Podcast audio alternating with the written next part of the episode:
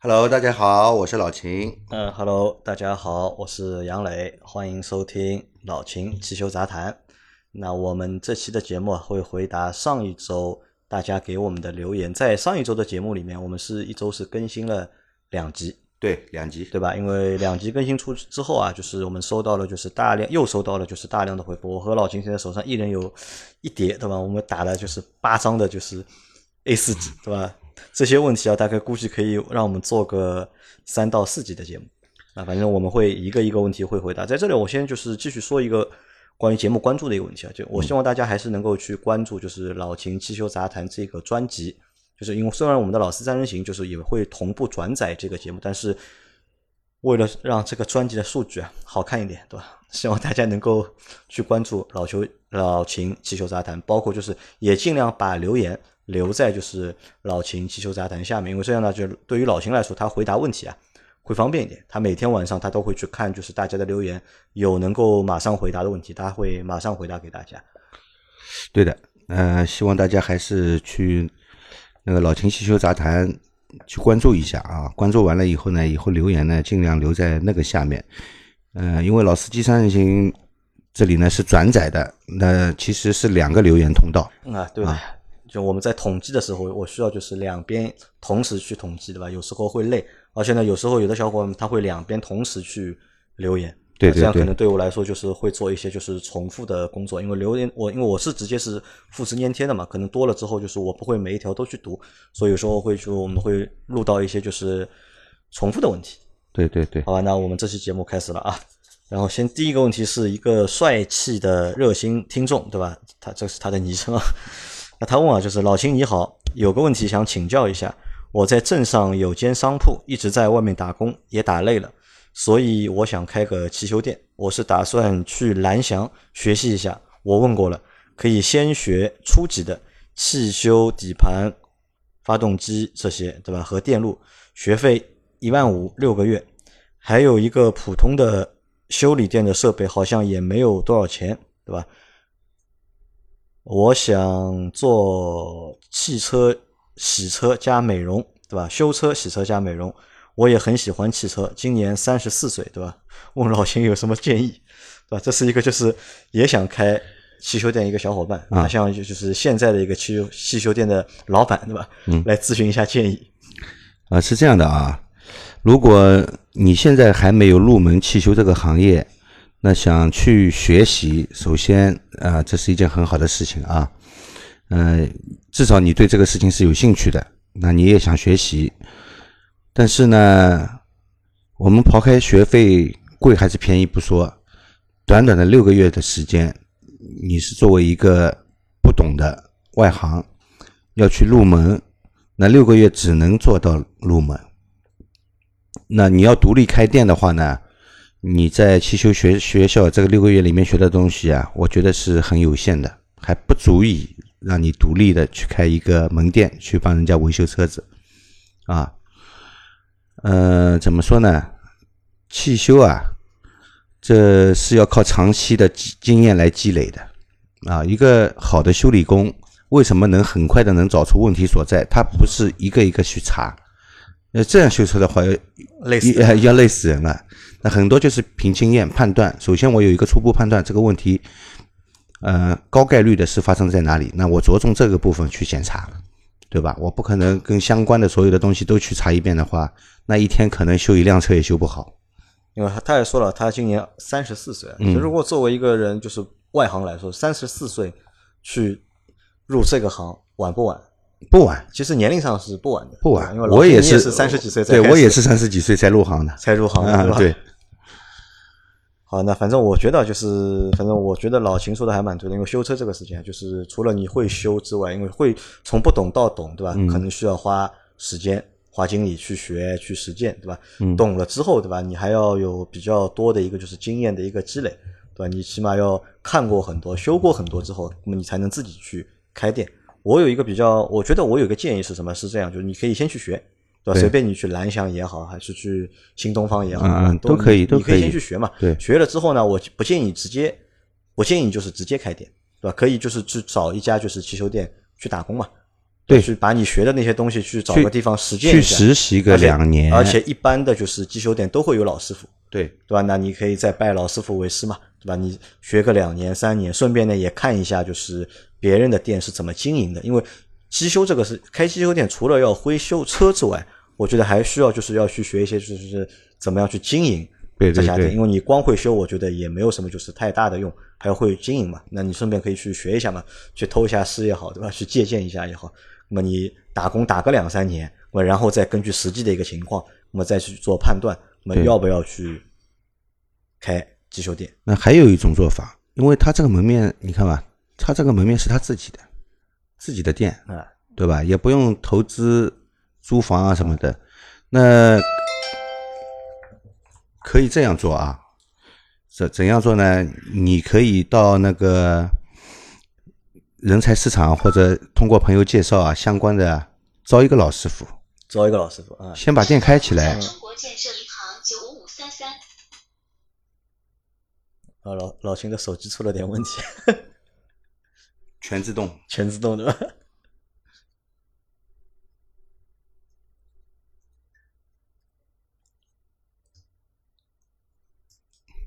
啊，继续啊啊，我们继续。啊，那这个问题啊，你前面还没说完了对吧？招个老师傅，招个老师傅，那你又是老板又是学徒，活可以让老师傅干，你在旁边可以搭搭手，顺便学一下。顺便学一下，啊对吧？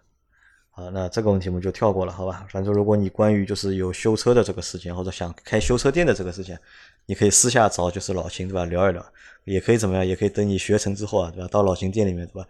你义务打工打个半年，对吧？让老秦 传授一下他的独门秘籍给你。好，那第二个问题是西语幺四五八，他说：“老秦你好，我之前是明锐的 EA 八八八发动机，十万公里后烧机油严重，大概一千公里烧一升，修理店和 4S 店说要大修，对吧？换气气门油封，对吧？然后大概一万块钱，后来换了宝马 B 四八发动机，据说有类似的情况，对不对？啊，他可能之前是就是大众的车主，对吧啊，？他那个 EA 八八八烧机油，对吧？？EA 八八八一一代、二代都是烧机油的，三代现在解决了这个烧机油的问题。啊，烧机油呢，我们之前也是讲过的，主要表现为气门油封或者是活塞环烧机油。那一二八八八其实呢，它那个活塞啊，天生有缺陷的，其实天生有缺陷的。那如果你要解决这个问题呢，气门油封是肯定要换，哪怕没坏，对吧？这么多公里数了，也该老化了。首先把它换换掉，然后那个活塞呢，现在有换那种改进型的，原厂也出改进型的。改进型的换上去以后，就是为了解决这个烧机油的问题。如果把发动机抬下来，四个活塞换成改进型的，气门油封换掉，那烧机油的问题就解决了。要花多少钱呢？呃，要看的吧。如果 4S 店是蛮贵的，在外面修修的话，在外面修理厂修修的话，一万多一点吧，一万一多，一点，嗯，一万多一点应该可以修好。那他现在换了宝马嘛，就是新的宝马，它的发动机是 B 四八的发动机的。B 四八这个发动机还烧不烧机油 B 四八发动机呢，很少听说有烧机油的。啊？也改良了，对吧？呃，它不是改良，它这个发动机很少有烧机油的，也也有人反映说烧机油，但很少，不普遍啊。但是 B 四八有个通病的，会烧水，防冻液会烧的。防冻液会开的吧？对，不是它那个防冻液呢，它是那个它的进气歧管啊，它是水冷式的，它那里容易烂，容易漏水，所以防冻液老是会少。会少。对，好，那下一个问题啊是老炮幺九五三对吧？啊，这个听众应该是一九五三年的啊，年纪蛮大的。他问啊，就是汽车自燃如何避免？个人如何平时就是注意和检查？啊，汽车自燃呢，相对来说呢，高发于比较老的车车子，就车龄比较长的车子。为什么？很多东西都老化了。一般来说呢，汽车自燃呢，都是电路短路，电路短路引起的啊、引起的那个火。那火有可能碰到油了以后呢，那就烧起来了嘛，对吧？那为了避免这些问题呢，就是不建议啊，特别是老车不要做过多的那个电路的改装。老车不要做电路改装，对对不要去加装很多东哎，西。不要去加装很多东西，因为线路本身已经老化了，那绝缘层也老化了，你搞得不好，哪里绝缘层破皮了、大铁了，你也不知道，到时候就引起那个失火的事情了，对吧？还有什么呢？还有油路上面，燃燃油的油路上面啊，嗯、如果那些橡胶件的部分啊有开裂、老化的现象，及时更换，自己检查一下。如果有裂纹、有老化，及时更换。这个不能等它漏了才换的啊，这个一漏就是漏汽油，很危险的啊。还有就是什么呢？那个老车型它会有那个分缸线，分缸线老化了以后，它绝缘层破坏，因为它是高压电嘛。绝缘层老化了以后，绝缘不好的话，它会漏电，漏电漏出来就跟火花塞点火的一样的。如果就正好碰到你燃油管在漏油，那马上就烧起来了，这个是很危险的。所以老车的呢，一个是电路，一个是油路，自己检查一下，经常检查一下啊。如果有老化的，及时更换。主要就是老车就是看它的电路，对吧？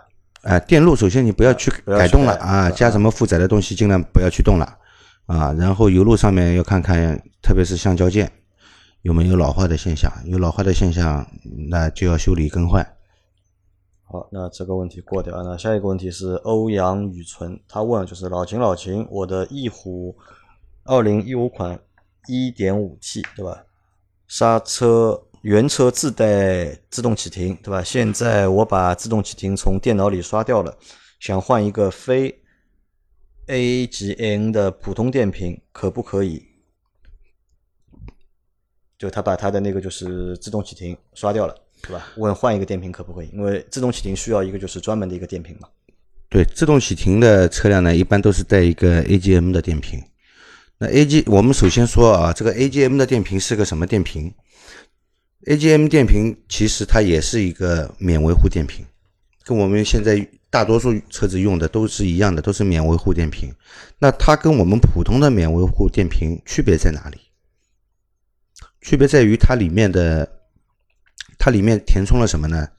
本来的电瓶里面是一格一格的，对吧？里面有硫酸，有铅板，它也其实也是用的硫酸和铅板，不同的是什么呢？它里面填充了那个玻璃纤维，玻璃纤维吸附性的玻璃纤维，就像海绵一样啊，就像我们冬天穿的那个那个羽绒服啊，里面填充的填充的那些禽纶棉一样，它是玻璃纤维，玻璃纤维棉，它就是吸附，所以你去摇晃，你就能分辨出来。AGM 的电瓶你去摇晃，里面是没有水声的，因为有东西吸附了对吧？它吸附了。那个普通的免维护电瓶你去摇晃，它里面是有水声的，它有液体的声音的啊。那为什么要这样做呢？它能够保证电解液啊能够把这个极板完全的包覆，提高了电瓶的性能啊。它 AGM 跟普通的那个电瓶比啊，它一是充电速度快了，放电速度也快啊，而且使用寿命来说呢，相对就比较长。但是 AGM 缺点是价格昂贵，比普通的电瓶要翻倍的贵。为什么呢？不是那点玻璃纤维棉值钱，它里面的极板要求不一样，它的极板也做得很厚，它里面的铅板那些电极的板做得很厚的。那为什么要这样做呢？因为你不断的不断的自动启停嘛，那电瓶需要不停的一直一直在放电充电啊，它要保证它这个性能，所以就推出了 AGM 的电瓶。但如果你把 AGM 呃这个自动启停的功能关掉了，那就跟普通的车一样，不用 AGM 电瓶也没什么问题。就到底行不行？因为他后面就是补充的是啊，就是嗯他好像问了一个就是瓦尔塔专卖店的客服啊，就是客服和他说，即便是就刷掉了就是自动启停，车辆的电源管理系统还是按照就是自动启停功能的就是逻辑在工作。说普通的电瓶换上去之后啊，几个月就会坏掉，不会坏的，不会坏的，不会坏的，就你们之前试过这样的吧？就是试过的，不会坏的。是 AGM 电瓶换下来，把功就是自动启停功能刷掉，对，然后换一个普通电瓶上去，对，这个电瓶是能够正常工作的，能够正常工作不会就是几没问题的个月就坏掉。啊、我告诉你，Smart 也带自动启停功能，它原厂的电瓶就不是 AGM 的。Smart 有自动启停吗？对的，我从来没有体验过。好的，这个就是反正我们这个问题先过。就如果关于这个问题，大家如果有什么不同意见的话，也可以就是留言给我们，就我们可以私下交流。然后下一个问题是领悟八幺零，就是他说秦师傅好，对吧？我的车前大灯罩被人碰了一条十厘米的细小裂纹，整个夏天过去了也没发现进水。我的车是露天停的，我要不要更换或者修补？如果是修补的话，怎么样修比较好？谢谢。就灯罩有个有条裂缝，啊，灯罩有条裂缝，他说也没进水，停在露天也没进水，啊那说明这个裂缝只是存在于表面，等于是一条划痕，而不是裂缝啊。那如果没有裂缝不进水呢，那就看你自己选择了，对吧？我认为如果在那个外形美观上面啊影响不大的话，换不换也无所谓，就没有必要换。呃，没没必要换，你大不了就是抛个光嘛，你看看能不能抛的淡一点，能抛的淡一点，视觉上面不明显嘛，也就算了，对吧？如果进水你没办法的，你肯定是要把它换掉的，对吧？不进水的话，换不换也无所谓。啊，换不换？他也说那个修补啊，修补其实就是这样的，把表面磨掉一层抛掉一层，对吧？啊，它是磨磨掉，其实蛮厚的一层的，它至少把这个划痕要磨掉。那磨掉以后变薄了，它然后再喷涂一层上去，保护的东西上去，其实也没什么必要，我觉得。没什么必要。啊好，好，那下一个问题是 LC 零零零零，对吧？我的车是一九款的三菱一哥一点五 T，七月份买的，第一箱油加的九十五号，加了三百五十元，跑了三百五十公里。这个是什么原因引起的？百分之七十都是在高架和高速上跑，是不是要提前去做首保好一点？五 W 三零的机油可不可以？那这个小伙伴第一个问题就很简单，他就说他的新车嘛，买回来就是加了第一箱油是加了三百五十块，但是呢只跑了就是三百五十公里，他觉得可能油耗有点高，这个和就是新车有关系吗？呃，这样算下来啊，油耗是蛮高的，基本上要达到十四升了每百公里，对吧？一个一点五 T 的一点五 T 的发动机每每百公里要消耗掉十四升油，是应该说是不属于正常的范围。那新车呢，一般磨合期的油耗会相对来说是高一点的，过了磨合期以后呢，油耗会下降的，但是也不会高到这么离谱，我觉得。所以呢，我建议呢，虽然它配的是一个 CVT 的变速箱，对吧？但 CVT 变速箱它也有也有模拟档位的，它会有几个点，是不是就是到了最高档位了？会不会是变速箱那个电脑板里面逻辑有问题？它升不到最高档位的话，它油耗肯定会大的啊。这个建议你呢去 4S 店呢检查一下，看看你这个变速箱电脑板部分啊，变速箱部分有没有什么问题，能不能收到升到一个最高的那个传动比？如果的确是有问题的话，反正你也是新车，叫 4S 店保修解决嘛，对吧？那至于这个五杠三零的机油啊，五 W 三零的机油可不可以用？我觉得也没什么问题吧，应该可以用，应该可以用。反正你看你的保养手册嘛，对吧？对，还有嘛，就是因为我也问他了嘛，就是他当时还加我微信，在微信上也问我了嘛。嗯那我说你第二箱油开下来，这个油耗算下来是多少？嗯，我那个时候呢，他第二箱油还没开完，嗯他说刚刚加就是嗯第二箱油，也不知道第二箱油的油耗是多。但是我认为啊，就是他如果第一箱油只开了三百五的话，嗯，第二箱油的话，可能啊，我觉得也不会就是低到哪里去，应该也不会太低。嗯，这个情况还是要，我觉得应该是，也的确是去四 S 店哎，应该去要去 4S 店检查一下，我觉得啊，有问题的话趁早维修。好，那再下一个问题是这样的，他是 Rose 不老，只是凋零啊，他应该是一个 NBA 的球迷啊。他问啊，就是秦师傅您好，我想咨询一下，我是日产轩逸，今年今天一月份保养好，今年一月份保养好之后，4S 店的日产超级全合成机油，对吧？接下来七个月没有开，请问如今需要重新换机油保养吗？还是能再开几个月？就保养好之后，七半年没有开，对吧？嗯现在要开了，这个机油要不要换掉？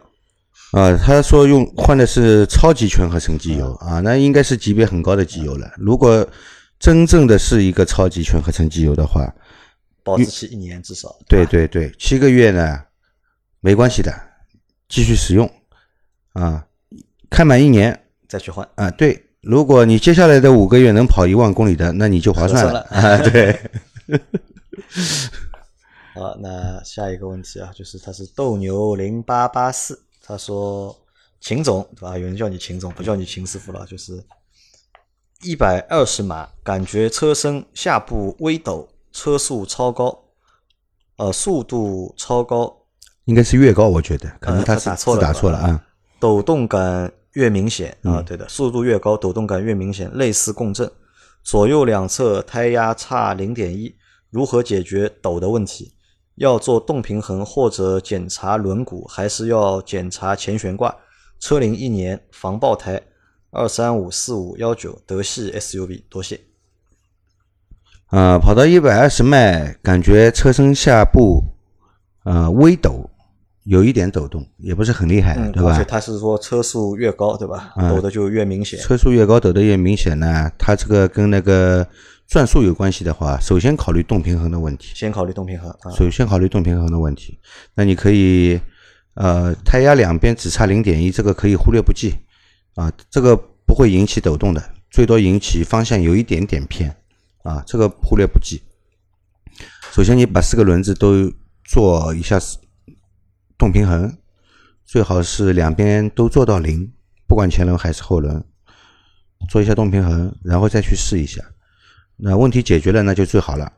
如果还是有问题的话，那肯定悬挂部分你是要检查的，悬挂部分肯定是要检查的啊，特别是那个下摆臂的那个胶套啊，这些地方看看是不是有轻微的开裂啊等现象。但他这个车只有一年，只有一年的话，这个讲不清楚，这个讲不清楚这。个讲不清楚。这常规来说，这个橡胶衬套用个几年肯肯定是没问题的。那万一你碰到了呢？它提提前老化了呢，对吧？或者是这个零零部件它本身库存的年数比较长呢，这个橡胶已经开始老化了，装到车上的时候，那用一年坏掉也有这个可能嘛，对吧？也不能完全排除。那首先是做动平衡，四个轮子动平衡全部做好了以后，你再去试。如果解决问题了，那就问题解决了，不用担心了。如果还是没有解决问题的话，那悬挂部分你肯定是要去检查一下的。发现问题的话呢，肯定是要及时要要修好它的。啊，反正他这个车也也只有一年嘛，也在一个就是哎，肯定是质质保期对对，这个可以找 4S 店可以索赔的。可以索赔。嗯，好，那我们下一个，下一个是辉哥，对吧？他说，话说沃尔沃 x C 六零 S 九零共振，对吧？好像发生面积挺广的，前段时间听说过很多投诉。我想问秦总的是，一点三自动微驰零九款的冷车启动两千到三千转，过一分钟才会降下来，冬天需要更长的时间，是什么问题？能不能解决？现在十年的车了，从我印象中，车买了第二三年就这样了，是不是车头短的设计缺陷，或者这款发动机的缺陷？节气门洗过没用，其他没试过，对吧？破车随便他了，有药就医，没药就等死。另外，我特别喜欢阿 Q，对吧？嗯，阿 Q 也可以搞个单人节目。好像前面半句其实是回复了等于我们上期做的那个节目，就关于就是沃尔沃的就是对共振的问题吧。嗯然后一百八十度转成了就是一台就是十年的那个威驰，对吧？就是怠速高嘛，就是冷车时候怠速就是两千转到三千转，对吧？它要等一分多钟才降下来。他问这个是什么问题？呃，是这样的啊。那现在的发动机基本上都是电喷发动机了，化油器肯定是没有了啊。那电喷发动机呢，它有一个冷车高怠速的过程呢。因为冷车的时候啊，发动机工作是不正常的。首先你水温没有达到，对吧？它燃烧条件不好。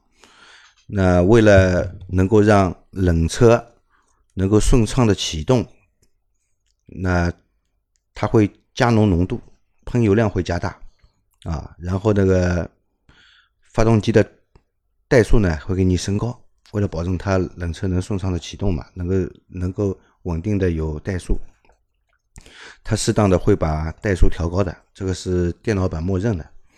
那现在呢都是电子节气门了就是靠那个节气门里面的那个阀片打开的开度、角度来控制，直接控制空进气流量、进气量。进气量大，它发动机转速就高嘛。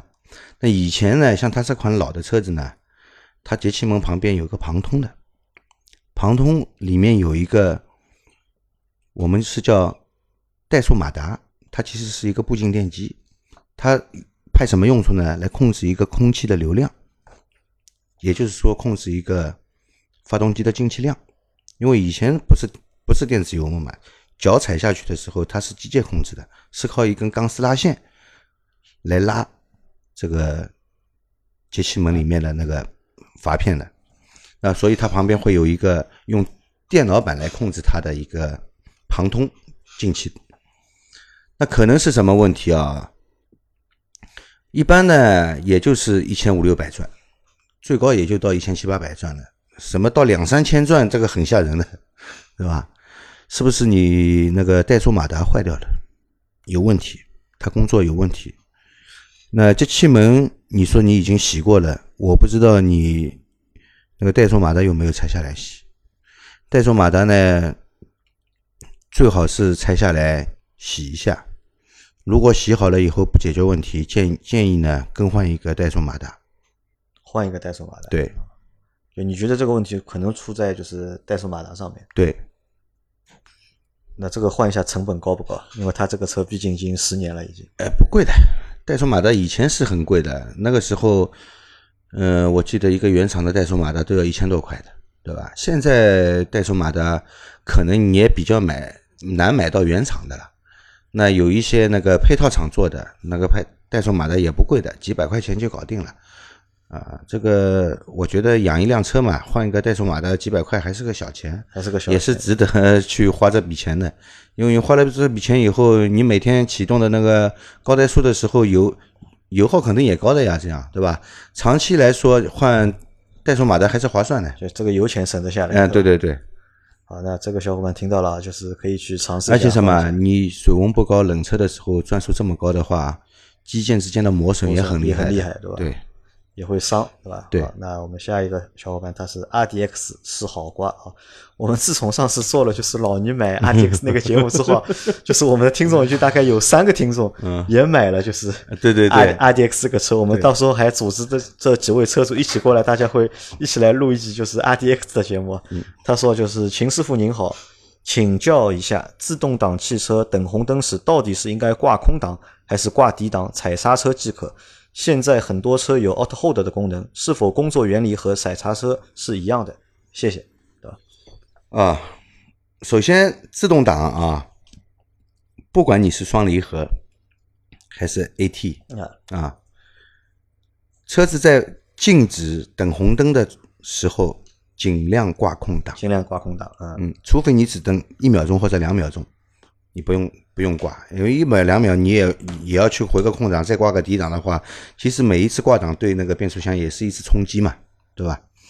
只停一两秒，我看就不用换了，对吧？但是如果你等红灯的话，要停个几十秒，甚至于长的红灯有一分多钟的也有，对吧？啊，那你还是挂在空档里面吧，因为你一直踩着刹车挂在低档里面，你一旦挂到底档，这个变速箱其实就进入工作状态，它是要往前走的。那为什么没有往前走呢？是因为你踩着刹车不让它往前走，它的离合器片一直是在半离合状态工作，半离合状态工作磨损是最大的。就起步的这个时候，或者就是停着的这个时候，对吧？对，你刹车踩踩着，对吧？你如果挂到空档，它离合器器片啊就释放掉了，啊，你挂进底档，它离合器片开始啮合，但是车速还没上来。它就是保持一个半离合的状态，半离合的状态是最伤最伤摩擦片的，磨损是最快的。所以我们等红灯的时候啊，不要图这个方便，这个脚只要踩，很多驾驶员都是这样的，反正抵档走天下。啊，反正女女驾驶员基本上都是这个，对吧？我早晨发起来挂到底档了以后，我一直到这个车开到地方停下来，它是不会换挡的。一直放在底档里面，反正红灯踩刹车，对吧？碰到前面有情况堵车，踩刹车，从来不会换到空档里面去的。变速箱这样是要坏的，很伤变速箱的。所以说，红灯就是应该放到 N 档。N 档空档里面对去。对对，啊，这是一方面。我觉得嗯第二个方面是什么呢？就是我们可以大家有心的话，可以去看一下，就是你把你车的那个顺时油耗，你把它调出来，你低档踩刹车时候那个油耗和你把那个排档放到空档时候啊，那个顺时油耗是不一油样油，耗是不一样的，大概能够少个大概零点二左右。因为我那台车就是少零点二，不止零点二。我那个车就显示它嗯是少零点二嘛，这是一方面嘛。还有一个方面是什么呢？就是比如说我的车比较吵，对嗯吧？抖得比较厉害，对吧？你等刹车的时候，你因为你开在路上嘛，开在路上的时候路也颠簸的嘛，其实你车抖啊，你是不会有太大的感觉的。但一旦这个车停下来，对吧？你低档踩着刹车的时候，这车其实就开始抖了。对的把排档放到就是空档之后，哎，这个车就安静了。对的它就，不因为为什么呢？因为你挂进底档以后啊，发动机的负载就加上去了，发动机的负载也加上去了啊。还有他说有一个那个 Auto Hold 的功能啊，Auto Hold 的这个功能呢，嗯、我觉得它是一个安全功能。呃，我觉得是这样，Auto 功能只是解放了你的脚，对，但是没有解放就是变速箱没有解放变速箱，它只是自动给你带来手刹，它其实刹的是后轮啊。对，啊，自动给你带来手带来手刹，反正只要是有 Auto Hold 功能的，它这个手后面的那个手刹肯定是一个电子手刹，不不是拉线式的。但我觉得总的来说，就是即使你刹车的时候，即使你呃不是刹车，就你停车时候啊，即使你踩着刹车挂在低档，对吧？这个也不是错，但也没有错，对吧？如果你能够把它放到空档去呢，我觉得是这算一个就比较好的一个就是开车的习惯，没有按照或者是养车的一个习惯按。照那个标准的操作来说，长期挂低档挂低档踩刹车，这个是错误的操作。你觉得是错误的操作？对的吧。好，那这个反正我和老秦的想法就稍微有点点不一样，但是我是把这个东西放在空档里面的是，只要超过个哪怕五秒，我也会把它放在空档。哎，对的，杨老板这个习惯很好。我主要是我那个车太抖了，主要是。好，那我们下一个问题啊，下一个问题是交织啊，就交织也来参加过我们的节目啊。他说就是，你好，老秦，杨老板，对吧？我是拥有过两台本田捷德一点八自吸五 AT。啊它是拥有两台车一台是就是本田杰德一点八自吸五 at 和 ct 两百混动的车主平时比较追求绝对舒适性和驾驶平稳性在停稳前一瞬间时极力想消除刹车带来的就是车头前倾这时发动机变速箱会出现吱吱的响声好似离合器片的摩擦声在上坡慢怠速挪步停车时出现的概率更大。请问这种情况对变速箱伤害大不大？还有一个问题是，由于开车子比较急，对吧？车还未停稳就提前入了倒放啊，不应该是提前放入倒档吧啊，倒档对吧？但我一台五 AT 和一 CVT 变速箱的车没有过任何异响，请问这这种操作对家用车伤害大吗？在很多赛车电影里，经常出现高速掉头挂入档位的镜头，希望简单讲解一下，谢谢。嗯，这个问题啊，怎么说啊？首先，你听到的那个吱吱吱的声音啊，不不是离合器片出来的声音啊。自动挡的车子离合器片工作的时候，你是听不到声音的。如果听到声音的话，那个变速箱坏掉了。它这个吱吱的是什么声音呢？其实是你刹车片和刹车盘摩擦的声音，就是在车子要停不停的时候。为什么呢？那个自动挡的车啊，它不像手动挡的，手动挡我可以先挂空档再踩刹车，对吧？自动挡是行驶过程中只要轮子在滚是不允许挂空档的，变速箱会损坏的，那你就只能停车了以后再挂空档，啊，你在慢慢踩下去刹车，你因为不想车子停车的时候有磕头的现象，啊，追求绝对的舒适性嘛，那你车子刹车就要带的很柔和，在要停不停的那一瞬间，那个摩擦力跟就刹车盘和刹车片中间的摩擦力产生了震动，就变成声波传到你耳朵里去了。啊，这个不伤离合器，不伤变速箱，也不伤发动机，是没有关系的，对吧？没有关系的，这个声音其实自动挡的车很多都是有这个现象的，你可以去试一下，轻轻的带刹车，到要停不停的时候，总会有吱吱的这种声音出来的，这个没关系啊，不要过多的去担心。那它后面一个问题呢？嗯，就是车还没停下来，对吧？他就要去换挡了，就是要去倒档了。啊，车还没停稳，你就去挂啊，这个一般倒档都在入库的这个情况下对吧？，对，这个尽量避免。尽量避免。等一秒钟就好了嘛，等一秒钟就好了，没必要这么急。车停稳了还再挂套倒档比较好，因为你万一操作不当的话，齿轮打坏了不合算了，对吧？啊，不划算的。啊，因为你电影里面看到的，对吧？人家都是对拍电影或者是赛车，对吧？可能无所谓这个东西，对对对对，这个 但我们这个是家用车，我们是家用车啊，我们不是表演性的赛车啊。好吧？那这个问题回答完毕啊。那下一个问题是别个九幺九的，他问：请问秦师傅，我的丰田皇冠车四万公里，对吧？变速箱油用重力换还是用循环机换？呃，我个人觉得还是重力换油比较安全。重力换油比较安全啊、虽然说循环机说换的比较干净嘛，对吧？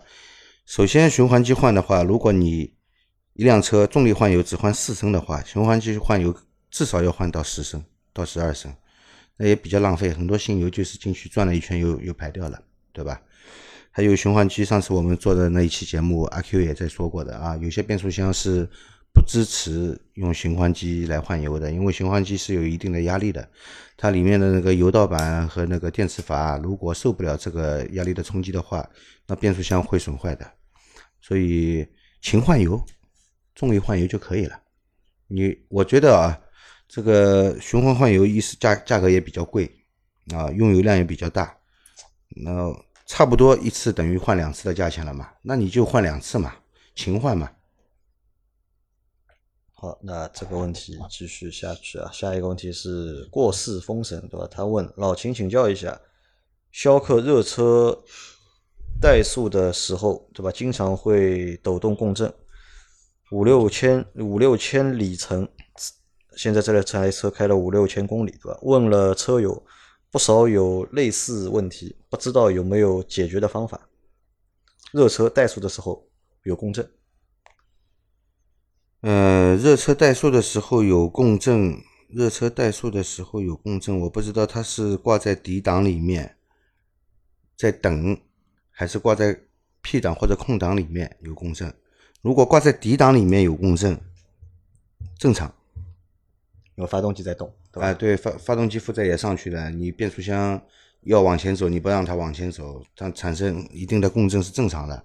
这个避免这样操作，还是就跟我们之前说的一样，就放空档，放空档等待就可以了。如果放在空档里面或者 P 档里面还是有共振抖动的话呢，新车的话应该去 4S 店检查一下吧，看看点火啊、喷油啊这方面的，包括检查一下机脚是不是会有是因为这个机脚天生有缺陷引起它震动大，都有可能啊，因为是新车嘛。那还是去 4S 店检查一下，早发现问题，早解决问题，对吧？那我认为呢，一般就是这几方面会产生共振啊。好，那下一个问题是潘登阳二零一九对吧？他问秦老师好，零五年的毕加索抵挡怠速行驶熄火是什么原因？车上载三人左右，节气门很干净，进气管道也清洗过，四个火花塞换了，望解答。抵档行驶时熄火，啊、这是一辆老老车了啊，零五年的，现在一九年已经十四年了啊。第一档怠速行驶熄火，嗯，第一档怠速行驶的时候会熄火，那肯定是车子的怠速控制部分出了问题啊。我不知道它那个熄火了以后马上再次启动是不是很好启动？如果是很好启动的话，节气门很干净没有用的。就是我刚刚说的，它有一个旁通的，有一个怠速马达的，怠速马达就是用来控制怠速的。它如果电这个怠速马达有问题的话，它不能够很正常的去工作，那是会造成那个是会造成怠速滑行的时候有熄火的现象的。啊，那这个问题其实还，我觉得还蛮大的。我觉得，我我觉得可能不只是它的就是怠速马达的问题。那要这样说的话，汽油泵的可能也有，汽油泵的可能也有，但是我觉得汽油泵的可能性不大。为什么？这它这个车天天在开的，也不是频繁熄火，就有时候有。如果是汽油泵有问题的时候，时候呢，你加油门它也会熄火的，因为它不供油嘛，加油门也没用，它一样会熄火的。这个主要我觉得还是在那个发动机的怠速的控制方面的问题。那像它这种老车型呢，都是用那个怠速马达的。其实怠速马达这个东西坏的人也很多。以前我们修车经常有怠速马达坏的，换了以后就好了。有的时候呢是表现为什么呢？怠速高，有的时候就是表现为没有怠速。啊，有的时候就是像他这样所说的，就是在那个油门丢掉，在滑行的时候它会熄火。换了怠速马达就解决问题了。啊，那你试一下吧，换一下怠速马达。那下个问题是赵欢欢六五八三，对吧？他他有两个问题啊。第一个问题是老秦您好，请问一下，我四月份买的丰田奕泽，冷车刚起步，松刹车时会有很大的异响，咔的一声，停下来再起步就不会有了。请问这是什么原因？谢谢。哎，是这个问题吗？就是它在冷车起步的时候，对吧？松刹车会有咔的一声异响，然后停下来再起步就不会有了。那应该是刹车片和刹车盘之间工作配合的问题。嗯，还有就是什么呢？有时候它冷车的时候啊，那个刹车油的流动性没那么好，也许工作的时候它有一定的滞后啊，产生了这些问题。它第二脚就好了嘛，第二脚就好了，应该也不是什么大问题。如果不放心的话呢？嗯，刚买的新车，找四 S 店呗。啊，他四月份买的嘛，四月份开到现在嘛，应该也开了五个月了。应该啊，找四 S 店嘛，跟他反映这个问题嘛，看看是不是所有的车都有他说的这个问题。如果所有的车都有这个问题，说明这是个通病。啊，四 S 店也不一定能很好的解决啊。如果只是你这个个例，很少的车像你这样的话，应该是有解决的办法的。啊，那这是他的第一个问题啊。第二个问题是，秦师傅，我还有一个问题打扰。我家有台六年的起亚智跑，正常保养，从上个月出现发动机故障灯亮，去四 S 店检查，他们消掉了故障灯，说最近很多车都这样，说是加了小加油站的油，油品不好导致积碳，让我们买点燃油宝加进去试试。看有没有效果再来。结果第二天故障灯又亮了，我也买了燃油宝，一直在加。请问秦师傅，我是被店里的人敷衍了吗？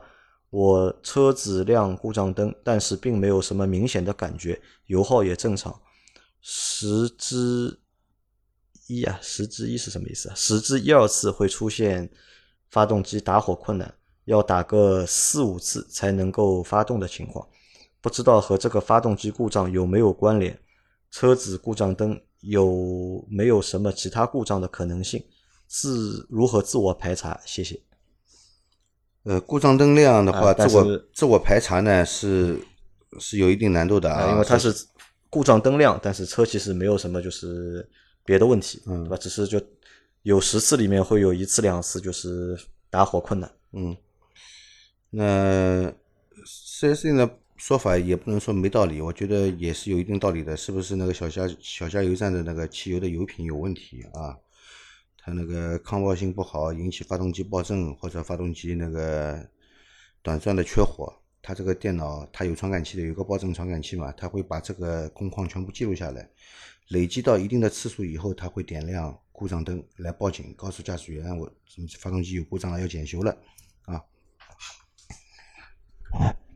那么自己检查呢，你不太好检查，因为你要自己检查的话，你要买个电脑诊断仪啊，来读取那个电脑版里面记录下来的那个故障代码。那你去 4S 店的时候，不知道人家有没有告诉你你的那个故障代码是什么啊？故障名称是什么？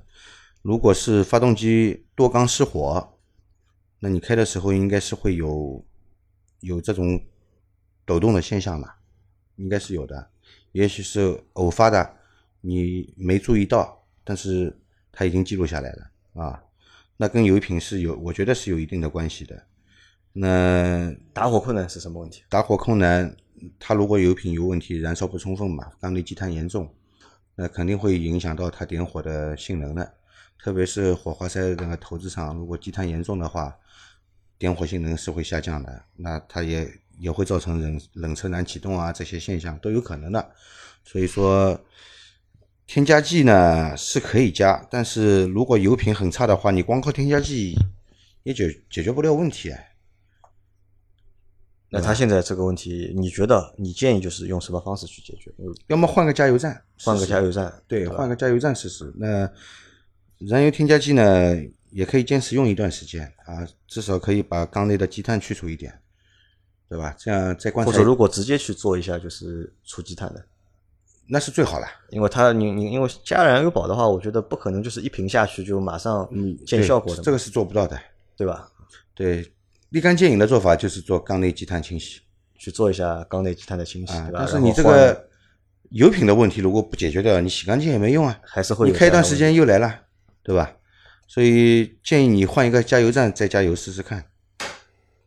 好，那下一个问题，呃，下一个小伙伴他叫老老于五二，对吧？他说请教欧蓝德两点四四驱二点二二吨牵引问题，说明书注明不可牵引超过自重的车辆，轻型拖挂房车自重加物品不超过一点二吨，应该可以牵引。但为慎重起见，网上查询后说可以有说有说可以，有说不可以。